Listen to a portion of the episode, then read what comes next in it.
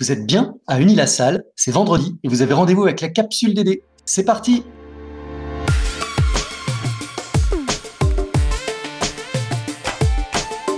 La capsule DD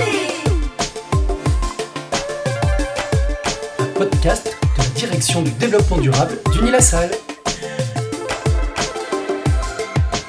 Au menu cette semaine, on retrouve nos trois rubriques. L'actu du moment, les PCN dévoilent les thématiques des programmes H2020 du Green Deal. L'écho d'Unilassal, retour sur les grands temps forts de l'année écoulée. Et l'ODD du mois, ODD 16, paix, justice et institutions efficaces.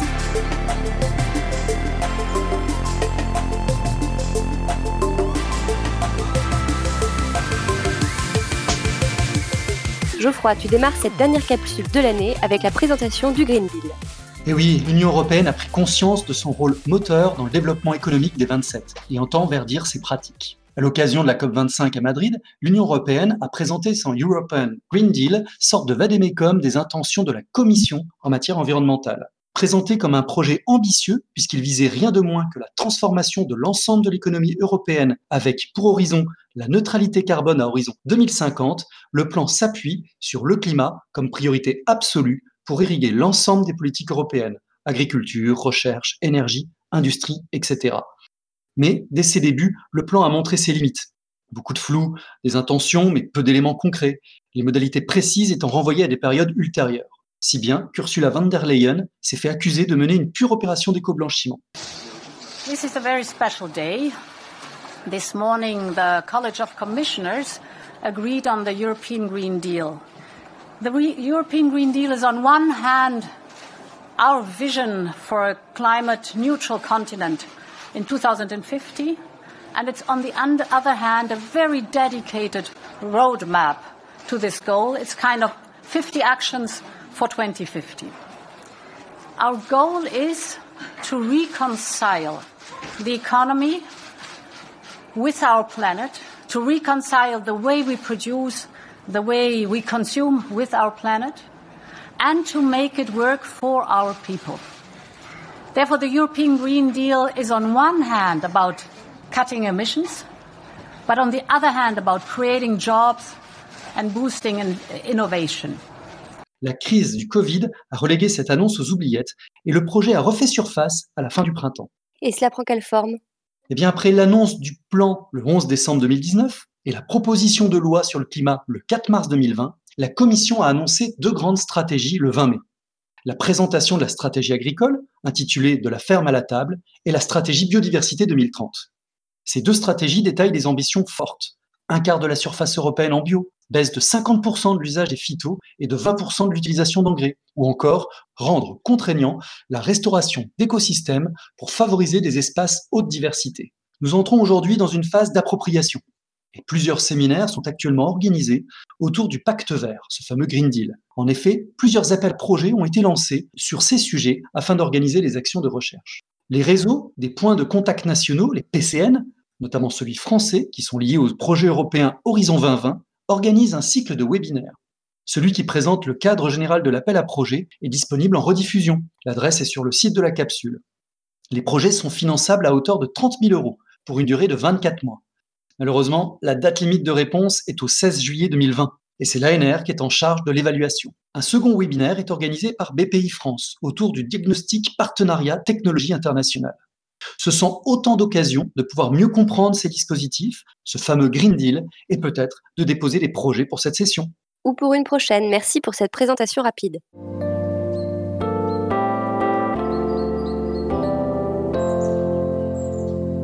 Cécile, pour la capsule de cette semaine, tu nous refais une relecture d'aider de l'année écoulée. Il y a eu une belle activité sur nos trois campus. Oui, avant de tous partir pour nous ressourcer durant cet été auprès de nos proches et au contact de la nature, je vous propose de prendre un instant pour nous rappeler les grands temps forts d'été vécus cette année sur nos trois campus. Attention, présentation non exhaustive. D'abord, la rentrée de septembre a vu se dérouler le traditionnel geste environnemental sur les trois campus. Nos étudiants de première année se sont engagés pour la planète durant toute une journée, voire tout un week-end, pour ramasser les déchets sur des espaces naturels. Toujours en septembre, les salariés du campus de Beauvais se sont mobilisés pour relever le challenge de la mobilité des Hauts-de-France, ce qui nous a permis de remporter un prix dans la catégorie télétravail. Bravo Enfin, Unilassal a été signataire de l'appel à intégrer les enjeux de climat et d'énergie dans l'ESR, encore une preuve de notre engagement en tant qu'école en faveur du développement durable. En octobre, la conférence institutionnelle a résolument été orientée vers les grandes questions du développement durable. Les objectifs du développement durable, quel scénario pour notre futur, la question d'immigrants en France et enfin la théorie de l'effondrement.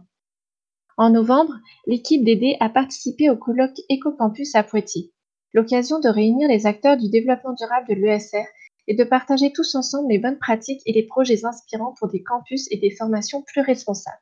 Toujours en novembre, les salariés des trois campus ont participé durant toute une demi-journée aux ateliers de consultation des DRS pour contribuer à l'élaboration de la future politique développement durable de l'établissement, selon les cinq axes du référentiel des DRS. Merci à tous de votre implication. En décembre, nous avons déposé notre dossier de labellisation des DRS. Un grand, grand merci à tous les contributeurs des trois campus pour leur travail et leur collaboration. Trois étudiants et salariés des trois campus ont pu participer à la COP25 à Madrid, une expérience enrichissante pour eux.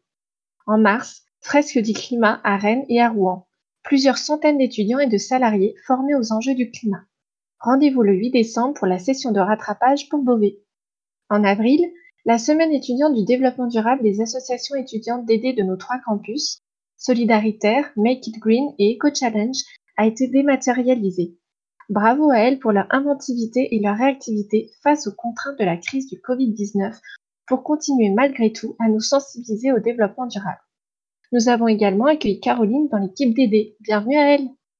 En mai et juin, Unilassal répond au grand baromètre de la transition écologique de l'ESR et l'équipe d'aider lance son podcast d'aider hebdomadaire et organise le premier café d'aider sur la thématique Retour sur les ateliers du Shift Project.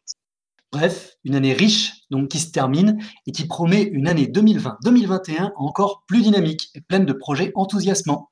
Effectivement, d'ailleurs, dans la prochaine capsule, vous découvrirez l'agenda d'aider du mois de septembre. Outre la rentrée de nos étudiants, septembre sera riche en événements développement durable.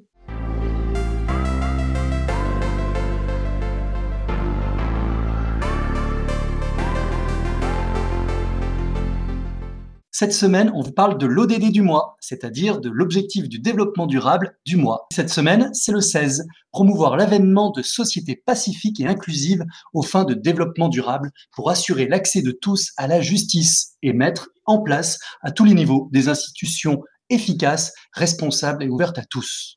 En effet, nous profitons de la publication du rapport d'Eurostat le 22 juin dernier sur le suivi de la mise en œuvre des 17 ODD dans l'Union européenne pour vous parler plus précisément de cet ODD 16 qui a le plus progressé. Un ODD qui parle de paix, de justice et d'institutions efficaces. Et oui, l'Union européenne est le lieu le plus sûr de la planète, région où les homicides ont chuté de plus de 50% depuis 14 ans. Ce rapport met également en avant la nécessité pour les citoyens d'avoir confiance dans leurs institutions, élément déterminant pour une démocratie effective. Et on note ici qu'après une chute de la confiance dans les institutions européennes entre 2004 et 2015, entre 50 et 60% des citoyens avaient confiance dans les institutions en 2004 contre seulement 35-40% en 2015. La cote de confiance s'est remontée à la hausse jusqu'en 2019, sans pour autant atteindre les niveaux de 2004. Une des raisons principales de cette perte de confiance il y a une dizaine d'années est la crise financière 2008-2013, qui a testé les mécanismes de gouvernance de l'Union européenne, qui s'est vu critiquée par ses politiques d'austérité, menées en Grèce notamment. Et quel est le grand défi de l'Union européenne pour cette ODD Un des plus grands défis pour l'Union européenne est la lutte contre la corruption. C'est elle qui peut menacer la confiance dans les institutions, dans la démocratie, et donc menacer les progrès réalisés jusqu'à maintenant.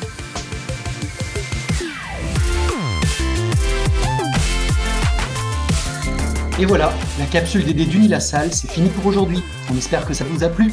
N'hésitez pas à nous partager vos courriers enthousiastes, vos propositions de thèmes et vos suggestions d'amélioration à l'adresse capsuledd.unilassal.fr. Et attention, à partir de maintenant, la capsule change d'adresse web.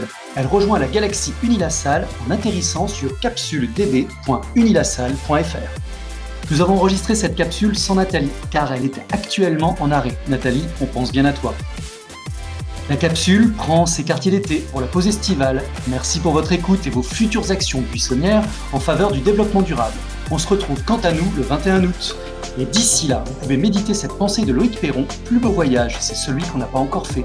Bel été à toutes et à tous